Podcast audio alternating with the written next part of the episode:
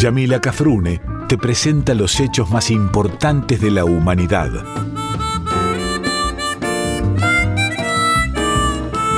Por Folclórica 987 escuchás Contame una historia.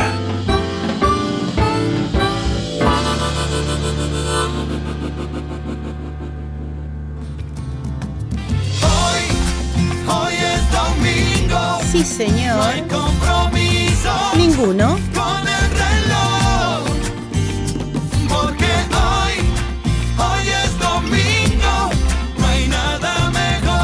Que contarte una historia.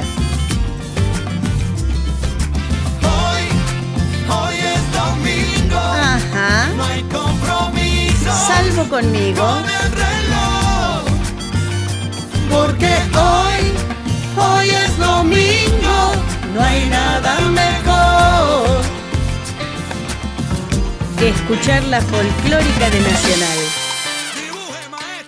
Hola mis queridas y queridos oyentes, muy buenísimos días. Un domingo más que nos encontramos a través del micrófono de la folclórica de Nacional, obviamente.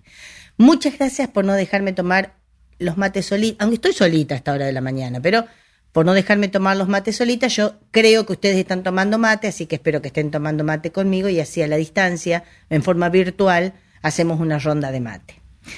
Ya saben, primero, que podemos encontrarnos todos los domingos de 7 a 8 de la mañana por el dial de la 98.7, que es la FM de Folclórica de Nacional. Pero si no te levantas temprano los domingos, me podés escuchar en Contame una historia por la página de la Radio Nacional.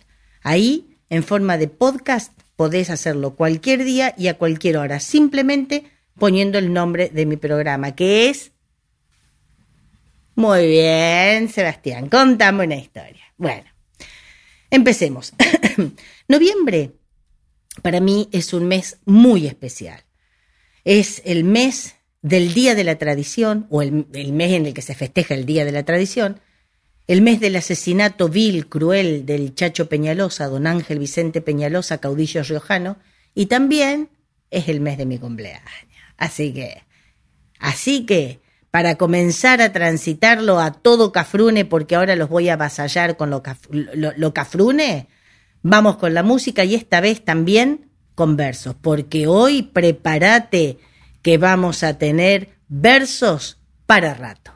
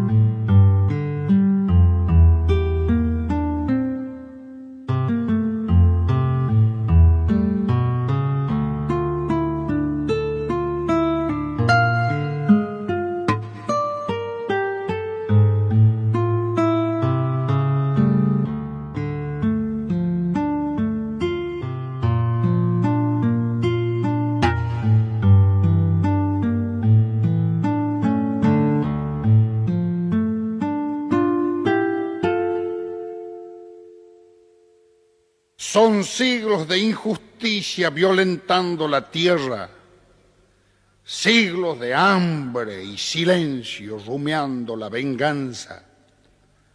El colmillo del odio que se aguzó en la lanza buscando la revancha del crimen de la guerra. Es la gula del oro que avaricioso entierra en sórdidos tesoros su sol ensangrentado. El hombre por el hombre brutalmente explotado. El hombre por el hambre salvaje envilecido. Lo que hace del hermano de patria un resentido y de nuestro grandioso país un rezagado. No es casualidad que quiera comenzar con don José Hernández. Y para aquellos y aquellas que no sepan a quién me estoy refiriendo, porque es verdad y puede ser posible que no sepan, les digo que es el autor de la Biblia criolla, el autor del Martín Fierro. Y cuando digo José Hernández estoy diciendo Día de la Tradición, ya que, o sinónimo de Día de la Tradición, ya que fue en homenaje a su nacimiento justamente ocurrido un 10 de noviembre allá del año 1834, en que mi patria, en mi patria, en mi querida Argentina, se celebra justamente eso, el Día de la Tradición, 10 de noviembre, en homenaje al nacimiento de don José Hernández.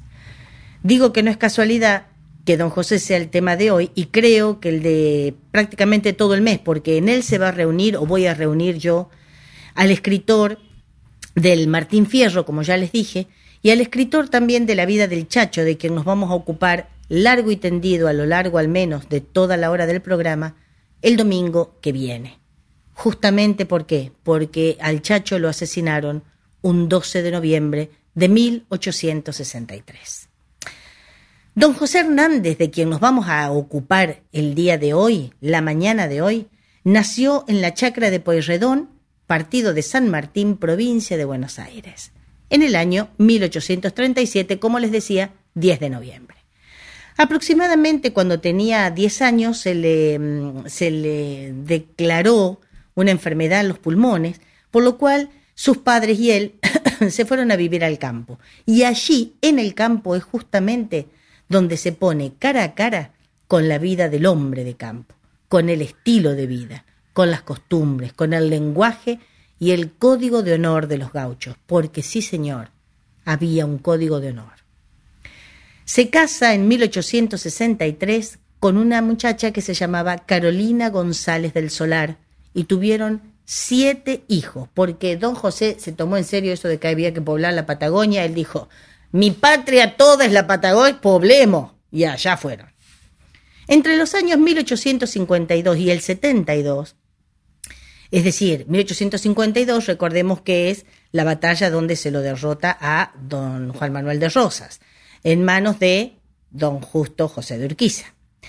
Nosotros teníamos un país con muchas consternaciones políticas y ahí, obviamente, estaba Hernández, defendiendo la postura de que las provincias no debían, entre otras posturas, que las provincias, digo, no debían permanecer ligadas a las autoridades centrales instaladas en Buenos Aires.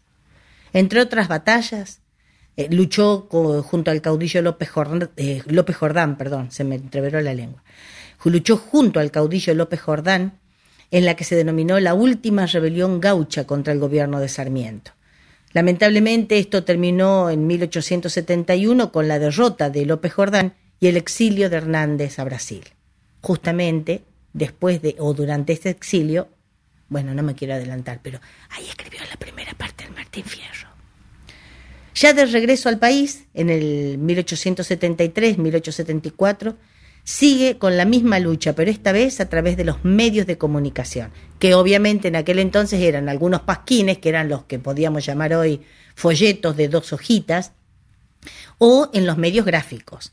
Y así es como funda la revista del Río de la Plata y colabora con el diario El Argentino, en el diario El Ego de Corrientes y obviamente escribiendo en forma permanente entre 1879 y 1881 fue diputado y senador por la provincia de Buenos Aires.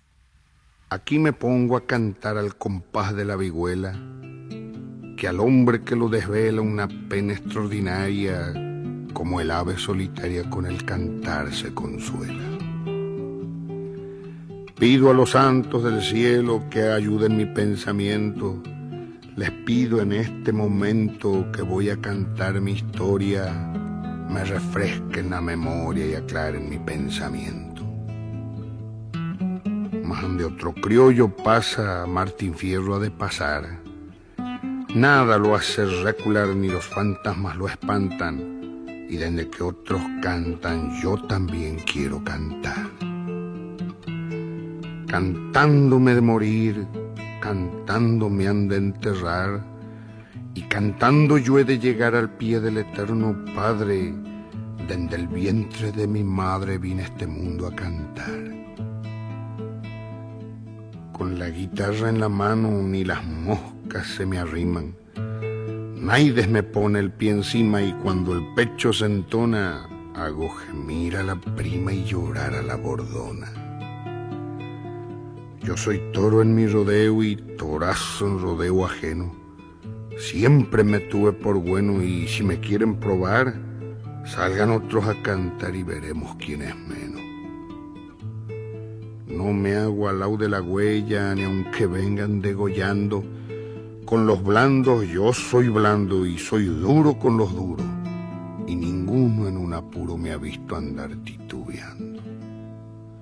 En el peligro que Cristo, el corazón se me enancha, pues toda la tierra es cancha y de esto se asombre, que el que se tiene por hombre donde quiera se patancha. Y atiendan la relación que hace un gaucho perseguido, que padre y marido ha sido empeñoso y diligente, y sin embargo la gente lo tiene por un bandido. Ninguno me hable de pena porque yo penando vivo. Y nadie se muestre altivo aunque en el estribo esté, que suele quedarse a pie el gaucho más advertido. Junta experiencia en la vida hasta para dar y prestar. Quien la tiene que pasar entre sufrimiento y llanto, porque nada enseña tanto como el sufrir y el llorar. Viene el hombre ciego al mundo, cuarteándolo la esperanza. A poco andar ya lo alcanzan las desgracias a empujones. La pucha que trae lesiones el tiempo con sus mudanzas. Yo he conocido esta tierra en que el paisano vivía y su ranchito tenía y sus hijos y mujer. Era una delicia ver cómo pasaba sus días y apenas la madrugada empezaba a colorear, los pájaros a cantar y las gallinas a pearse, era cosa de largarse cada cual a trabajar. Y allí el gaucho inteligente, en cuanto el potro riendó, los cueros le acomodó y se le sentó enseguida, que el hombre muestre en la vida la astucia que Dios le dio. Y en las playas corcoveando pedazos se hacía el sotreta, mientras él por las paletas le jugaba las lloronas y al ruido de las caronas salía haciéndole gambeta. A tiempo si era un orgullo ver jinetear un paisano. Cuando era gaucho vaquiano, aunque el potro se bolease, no había uno que no parase con el cabresto en la mano. Recuerdo qué maravilla cómo andaba la gauchada siempre alegre y bien montada y dispuesta para el trabajo, pero hoy en día barajo no se la veía porreada. El gaucho más infeliz tenía tropilla de un pelo. No le faltaba un consuelo y andaba la gente lista, tendiendo al campo la vista, solo veía hacienda y cielo. El 28 de noviembre de 1872, el diario La República anuncia la salida de El Gaucho Martín Fierro. Y es bueno aclarar acá que Hernández le pone Martín en homenaje a don Martín Miguel de Güemes.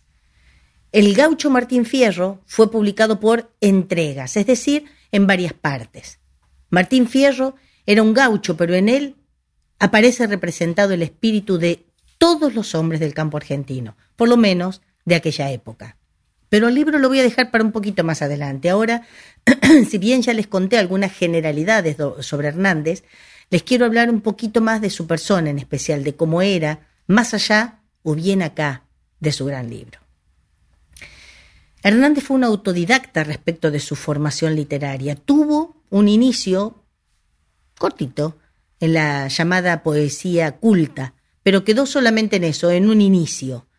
Fue soldado, ya lo dijimos, luchó contra el centralismo, luchó a las órdenes de Urquiza contra las fuerzas rosistas de la última etapa de don Juan Manuel, y junto, yo les había comentado ya, junto al caudillo litoraleño López Jordán, que como perlita les cuento que López Jordán era sobrino de otro gran caudillo entrerriano, que era Pancho Ramírez. También fue empleado de comercio, periodista, como ya vimos, taquígrafo, trabajador rural, orador, revolucionario, siempre. revolucionario fue siempre. Estanciero político. Y como político fue ministro de Hacienda de Corrientes, diputado, senador y exiliado también.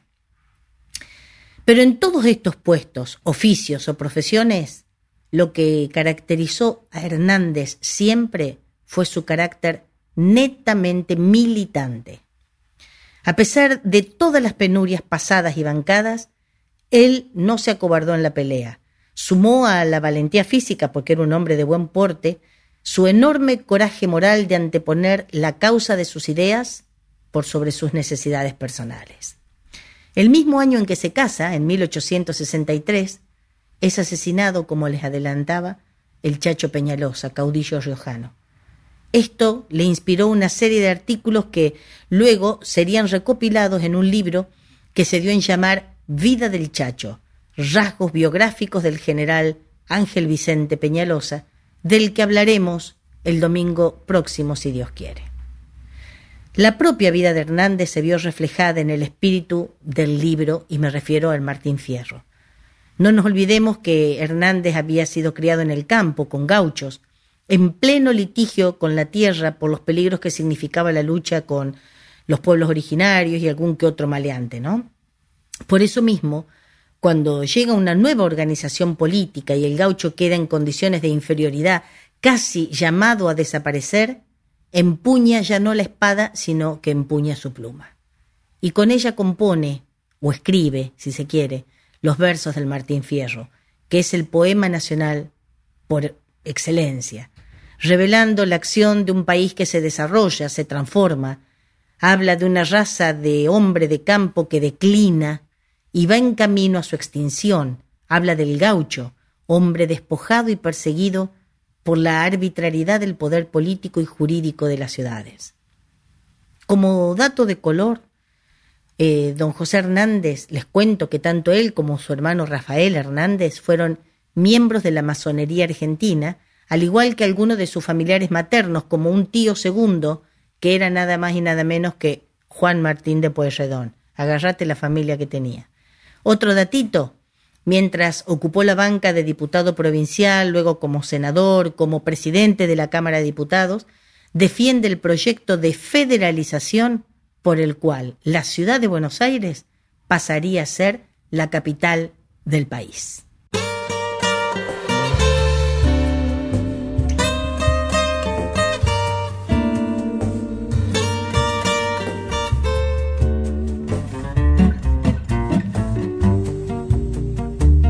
No soy cantón letrado, porque lo mío es cantar.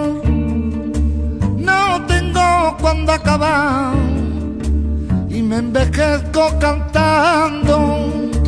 Las coplas me van brotando como agua de manantial. Soy gaucho y entiéndalo, como mi lengua lo explica tierra chica y pudiera ser mayor, ni la víbora me pica, ni quema mi frente el sol.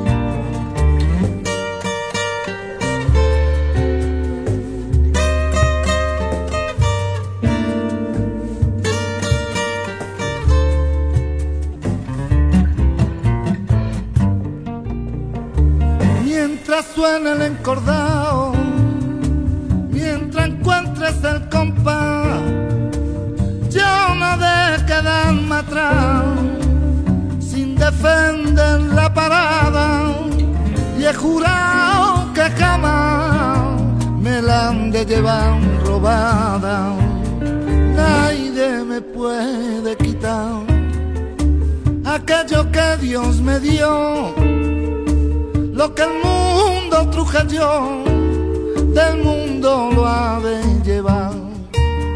Soy gaucho y entiéndanlo, como mi lengua lo explica.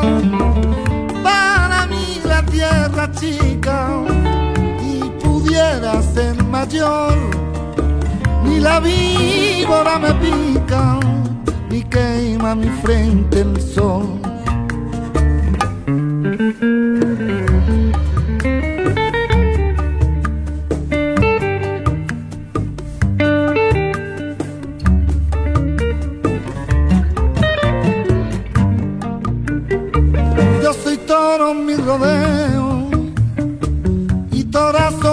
ajeno.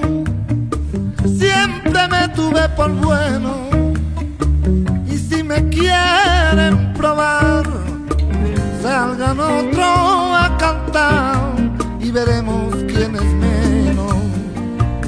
Nadie me puede quitar aquello que Dios me dio, lo que el mundo truje yo, del mundo lo he de Soy gaucho y entiéndanlo, como mi lengua lo explica. Para mí la tierra chica. Y pudiera ser mayor. Ni la víbora me pica, ni quema mi frente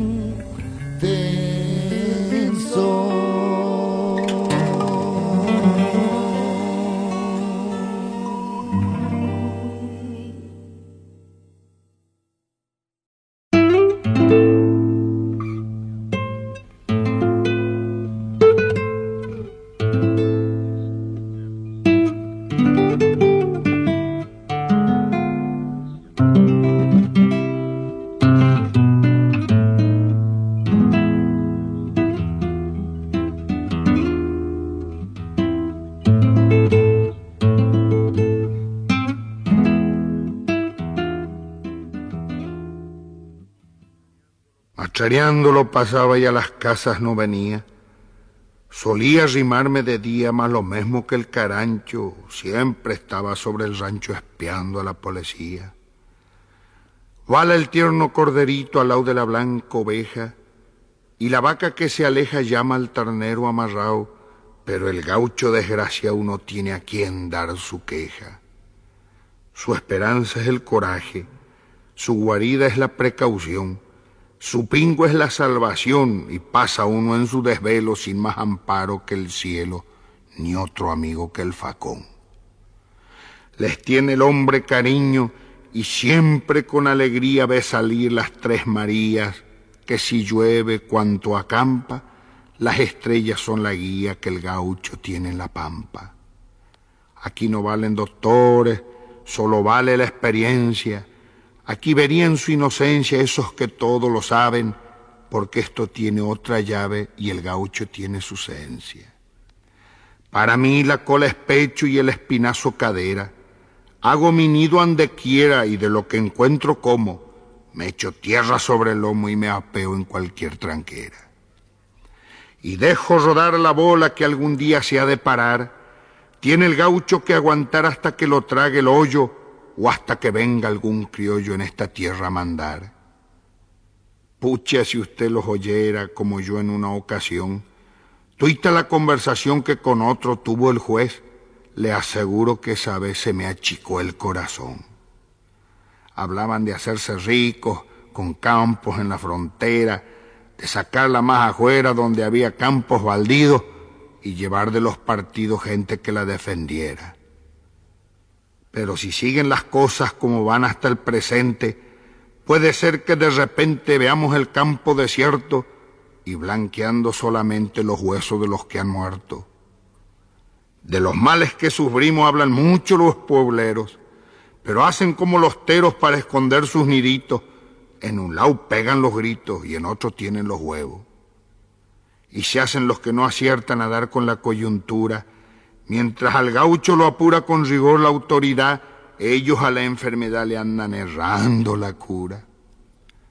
Pido perdón a mi Dios que tantos bienes me hizo, pero desde que es preciso que vive entre los infieles, yo seré cruel con los crueles, ansí mi suerte lo quiso. Dios formó linda las flores, delicadas como son, les dio toda perfección y cuanto él era capaz, pero al hombre le dio más cuando le dio el corazón. Le dio claridad a la luz, fuerza en su carrera al viento, le dio vida y movimiento desde el águila al gusano, pero más le dio al cristiano al darle el entendimiento. Y aunque a las aves les dio con otras cosas que ignoro, esos piquitos como oro y un plumaje como tabla, le dio al hombre más tesoro al darle una lengua que habla. Y desde que dio a las fieras esa juria tan inmensa, que no hay poder que las venza ni nada que las asombre, ¿qué menos le daría al hombre que el valor para su defensa? Pero tantos bienes juntos al darle, malicio yo, que en sus adentro pensó que el hombre los precisaba, pues los bienes igualaba con las penas que le dio. En la cruzada hay peligro, pero ni aun esto me aterra. Yo ruedo sobre la tierra arrastrado por mi destino, y si erramos el camino no es el primero que lo erra. Y si hemos de salvar o no, de esto nadie se asombre. Derecho donde el sol se esconde, tierra adentro hay que tirar, Algún día hemos de llegar, después sabremos a dónde. El que maneja las bolas, el que sabe echar un pial y sentársele a un bagual sin miedo de que lo baje, entre los mismos salvajes no puede pasarlo mal. Pero ponga su esperanza en el Dios que lo formó, y aquí me despido yo, que he relatado a mi modo, males que conocen todo, pero que nadie descantó. Hernández escribe el Martín Fierro, la primera parte, como ya les había dicho, durante su exilio. Ya por aquel entonces la poesía gauchesca eh, se había consolidado como género, pero tenía características que no tiene el Martín Fierro. Por ejemplo, tenía alusiones a los aparejos del caballo, el ofrecimiento del mate, eh, un diálogo entre una y otra persona. Y había algo que sí o sí aparecía, que eran las quejas sobre la situación política o personal. Estas quejas, a su vez, servían como el, punto de partida o como el puntapié inicial para desarrollar el relato de cada uno de los personajes, construido siempre sobre los motivos políticos o bien sobre asuntos personales que tenían como trasfondo una demanda, perdón, una determinada circunstancia política. Es decir, la política fue siempre un tema para nosotros, siempre. ya estamos viendo Hernández y ahí no hablamos de la grieta actual, ¿no? Ya había una grieta antes. Otro tema. Esta es otra de las señales que contribuyen a definir lo gauchesco, todas estas circunstancias que yo les comentaba antes. Pero el Martín Fierro, como les dije anteriormente, rompe estos moldes del género. El tradicional encuentro y el diálogo posterior en el caso del Martín Fierro, se reemplazan absolutamente por un monólogo. Solamente habla Martín Fierro. Bueno, en la segunda parte ya vemos que habla el viejo Vizcacha, ya vemos que hablan los hijos de Martín Fierro, vemos que habla el hijo de Cruz. No me quiero adelantar mucho, pero sabemos que prácticamente es un monólogo. Aquí se reproduce la situación del viejo gaucho cantor de las pulperías, pulperías de las que ya hemos hablado, que ante un auditorio de oyentes casi todos analfabetos, en la pulpería, cuenta cantando o recitando sus propias desgracias o las ajenas, siempre acompañado de la vihuela o guitarra. Martín Fierro se presenta diciendo, aquí me pongo a cantar al compás de la vihuela. Y dice, pido a los santos del cielo que ayuden mi pensamiento. Les pido en este momento que voy a contar mi historia. Y ahí continúa. Luego Así se presenta y luego narra sus relaciones con el medio en el que vivía, con quien vivía, que era con su familia, describe las tareas rurales a las que se dedicaba, que todo esto se ve desgraciadamente modificado con su, su reclutamiento forzoso a la frontera para luchar contra el indio. Esto provoca obviamente la separación de la familia, el desarraigo, los incontables pesares, la vida en la frontera, la falta de comida, las estaqueadas, las injusticias salariales, porque nunca le llegaba el sueldo, le habían dicho que no estaba en la lista, la deserción, la vuelta al pago, cuando dice no hallé ni rastro del, del rancho, perdón, uh, ¿cómo estoy hoy? No hallé ni rastro del rancho, solo estaba la tapera. Aquí ya se sabe que la esposa se había ido, la, la suerte de sus hijos, que en realidad él no sabía dónde estaban, sabía que se habían separado, que habían sido distribuidos a vivir quién sabe en la casa de quién. La pelea en un baile popular, cuando dice como nunca en la ocasión por pelear me dio la tranca y la emprendí con un negro que trujo una negra en ancas. La muerte del negro cuando él no había matado a nadie. Su enfrentamiento solo con la patrulla en donde conoce a Cruz, que era un policía, y se hacen amigos y compañeros. La vida compartida con los indios como un hombre fuera de la ley. Todo esto que les estoy contando hacia la primera parte, ¿no? La salida de él y de Cruz de las tolderías, junto con una cautiva, la muerte del amigo. Todo esto a modo de síntesis recontrasintética de la primera parte. Lo que en realidad Hernández deja plasmado aquí son los abusos que se daban durante la presidencia de Sarmiento. En la segunda parte, que se escribe siete años después de la salida de la primera, se cuenta la vida de cada uno de los hijos, incluido el de Cruz, el reencuentro con ellos, los avatares que cada uno de ellos sufrió. Pero aquí la rudeza no es tanta, hay una, un color gris entre todo, no era ni tan blanco ni tan negro, hay un panorama de mayor mediación, ¿no? Y esta parte termina con la separación de los cuatro, cada uno para un punto cardinal. Si pueden ver la película dibujada del Martín Fierro, es asombrosa, es genial, es maravillosa y la música que tiene no les puedo explicar.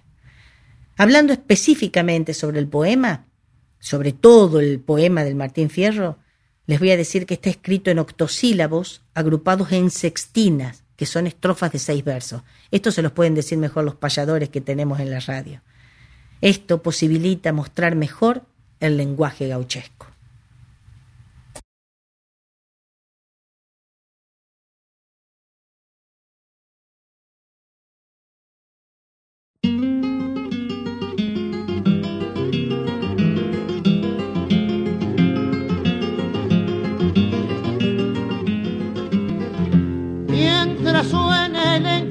Mientras encuentre el compás.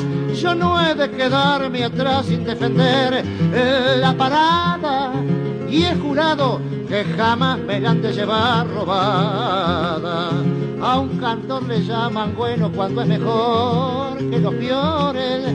Y sin ser de los mejores encontrándose dos juntos es deber de los cantores el cantar de contrapunto. Y el cantor que se presiente, que tenga o no quien lo ampare, no espere que yo dispare, aunque su saber sea mucho.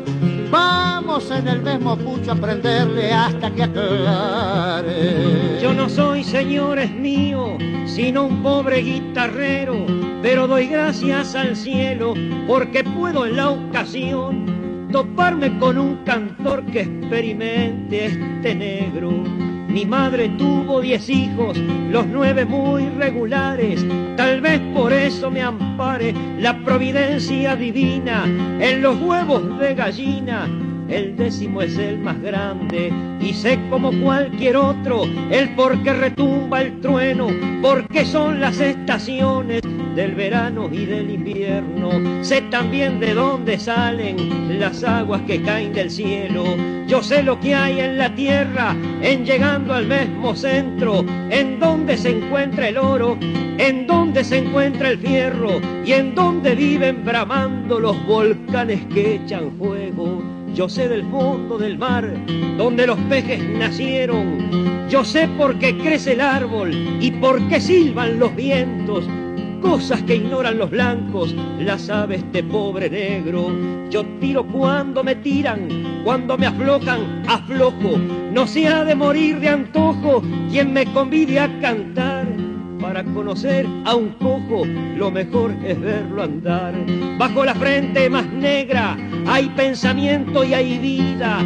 La gente escuche tranquila, no me haga ningún reproche también es negra la noche y tiene estrellas que brillan. Estoy pues a su mandado, empiece a echarme la sonda. Si gusta que le responda, aunque con lenguaje tosco, en lecturas no conozco la J por ser redonda. Ah, negro, si sos tan sabio, no tengas ningún recelo. Pero has tragado el anzuelo y el compás del instrumento has de decirme al momento cuál es el canto del cielo. Los cielos lloran y cantan hasta en el mayor silencio, lloran al caer el rocío, cantan al silbar los vientos, lloran cuando caen las aguas, cantan cuando brama el trueno. Diosillo al blanco y al negro sin declarar los mejores, les mando iguales dolores bajo de una misma cruz, mas también hizo la luz para distinguir los colores. Y así me gusta un cantor que no se turba ni yerra. Y si en tu saber se encierra el de los sabios profundos, decime cuál en el mundo es el canto de la tierra. Es pobre mi pensamiento, es escasa mi razón, más para dar contestación, mi ignorancia no se arredra también da chispas la piedra si la golpea el eslabón. Y le daré una respuesta según mis propios alcances. Forman un canto en la tierra, el dolor de tanta madre, el gemir de los que mueren y el llorar de los que nacen. Moreno Alberto que traes bien dispuesta la garganta, sos varón y no me espanta verte hacer esos primores en los pájaros cantores solo el macho es el que canta. Y ya que al mundo viniste con el sino de cantar, no te vayas a turbar, ni te agrandes, ni te achiques. Es preciso que me expliques cuál es el canto del mar. A los pájaros cantores ninguna imitar pretende, de un don que de otro depende, nadie se debe alabar pues la urraca aprende a hablar, pero solo la hembra aprende. Y ayúdame, ingenio mío, para ganar esta apuesta. Mucho el contestar me cuesta, pero debo contestar. Voy a decir la respuesta, cuál es el canto del mar. Cuando la tormenta brama, el mar que todo lo encierra, canta de un modo que aterra, como si el mundo temblara. Parece que se quejara de que lo estreche la tierra.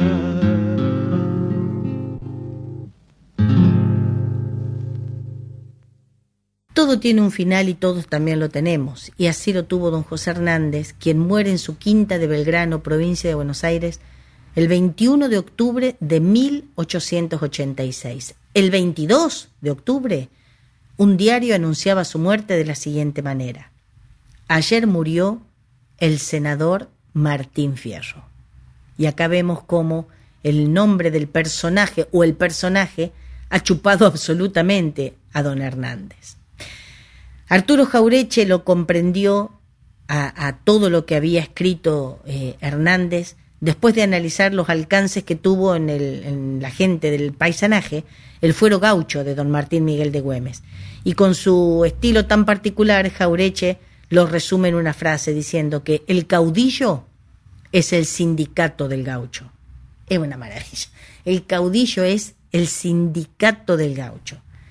Efectivamente, en la época en la que el capitalismo foráneo y sus sirvientes oligárquicos y entreguistas, diría Eva Perón, ya actuaban para atar el destino patrio a la cola de las necesidades de las factorías extranjeras, serían los caudillos los defensores de la integridad del país asumiendo la defensa del bienestar de los hombres y de las mujeres de la tierra.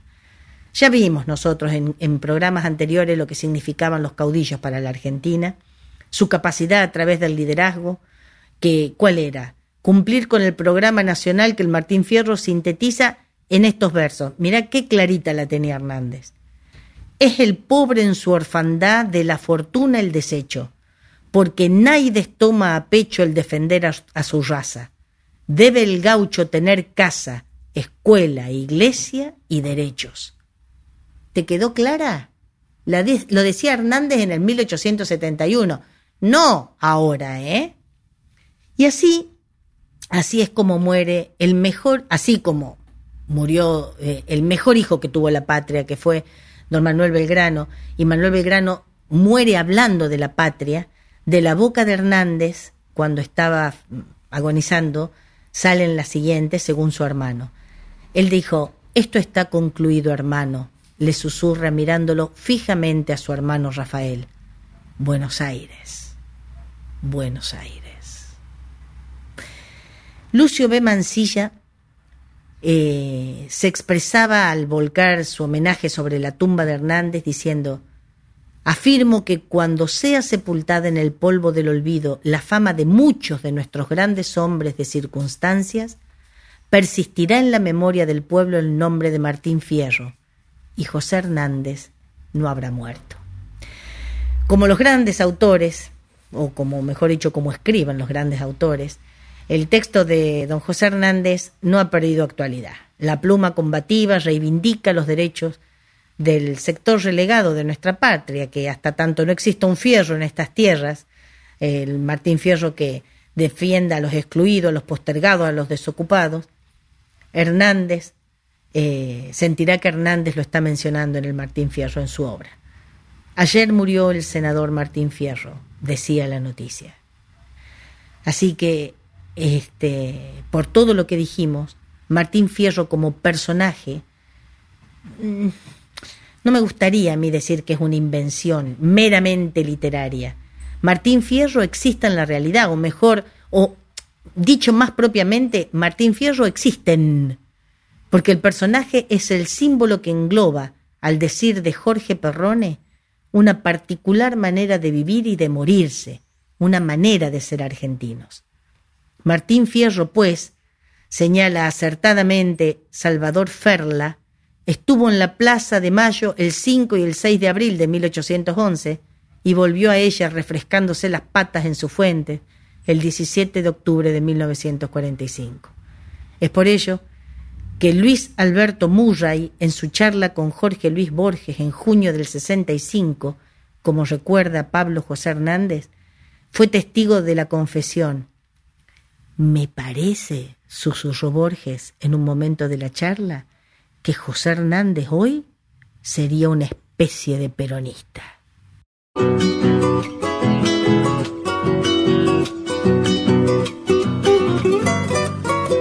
Adentro me llevo consigo un viejo que pronto mostró la hilacha. Dejaba ver por la facha que era medio cimarrón renegado muy ladrón y le llamaban Vizcacha.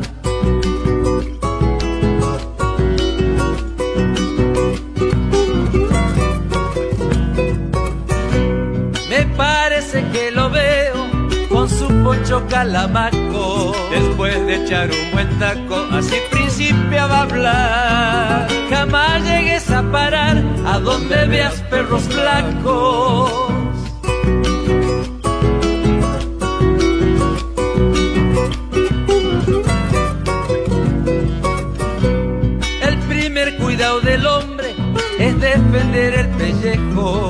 De mi consejo, fíjate bien lo que hablo. El diablo sabe por diablo, pero más sabe por viejo. Hacerte amigo del juez, no le debe que quejarse. Y cuando quiera enojarse, vos te debes encoger. Pues siempre bueno tener palenque de ir a rascarse. Se va la segunda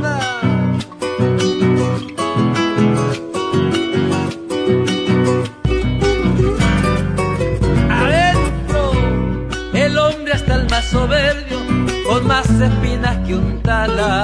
Afloja andando en la mala y es blando como manteca. Hasta la hacienda bagualaca y alcahuel en la seca.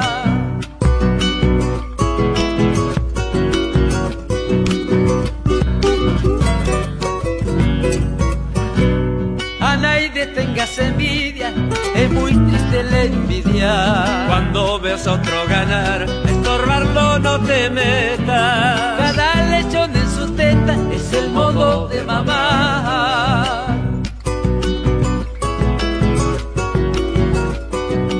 Y así es, queridos amigas, amigas y amigos. Si buscas vivir tranquilo, dedícate a soltería. Mas si te quieres casar, con esta advertencia sea que es muy difícil guardar prenda que otros codicean. Bueno, los que no saben guardar son pobres aunque trabajen. Nunca por más que se atajen se librarán del cimbro. Al que nace barrigón es añudo que lo baje. podcast que están subidos a la Radio Nacional, a la página de Radio Nacional.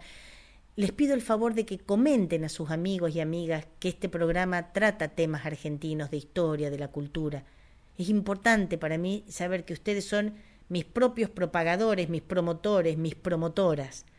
Si me quieren escribir, como hizo el señor de Brasil, que, me, que había escuchado el, el programa sobre almacenes de campo, en donde me recomienda libros para que lea sobre los almacenes de campo también, y que él ya leyó el que yo había tenido en cuenta, me pueden escribir a infoyamilacafrune.com o me buscan en mis sitios web simplemente con mi nombre. No quiero ni puedo dejar de pasarles mi chivo. El 10 de noviembre es el Día de la Tradición, en homenaje a don José Hernández. Y todos y todas las Hernández que tiene la patria vamos a estar celebrando ese día en el teatro que está atrás del Abasto, que se llama Rondeman Abasto, ahí en la valla al 3100. Vamos a estar, digo, un santafesino y yo celebrando a Hernández, porque es justo y necesario. ¿Quiénes somos? Orlando Veracruz y Yamila Cafrune se van a reunir para homenajear a José Hernández para celebrarlo en el día de su nacimiento y celebrar el Día de la Tradición. Las entradas las podés conseguir en www.rondeman.tuentrada.com. Vayan a mis, a mis redes y ahí los ven perfectamente y no lo tengo que repetir. La última frase de don José Hernández para el día de hoy. Él dijo, mira vos, solo los cobardes son valientes con sus mujeres. Hasta en eso era un adelantado el hombre. ¿De dónde saqué todos los datos, además de mis libros que tengo acá? Actual lo saqué de www.escritores.org, de buscabiografías.com y de biografías y vidas. Me voy a despedir, pero sé que ustedes en estos días han visto en la calle niños y niñas con distintos disfraces, recordando o festejando el Halloween. Bueno, yo les voy a contar qué es Halloween. Chiquitito, eh, cortito. Dice, el Halloween era, eh, tiene su origen en una fiesta celta pagana que se llamaba Samain o Samhain. No sé cómo se pronunciará. Yo creo que se dirá Samhain, que tiene más de 3.000 años de antigüedad. Los celtas creían que en esta fecha la línea que separaba este mundo del otro era más delgada y por lo tanto podían pasar tanto espíritus malignos como benignos de este mundo al otro, o mejor dicho, del otro a este.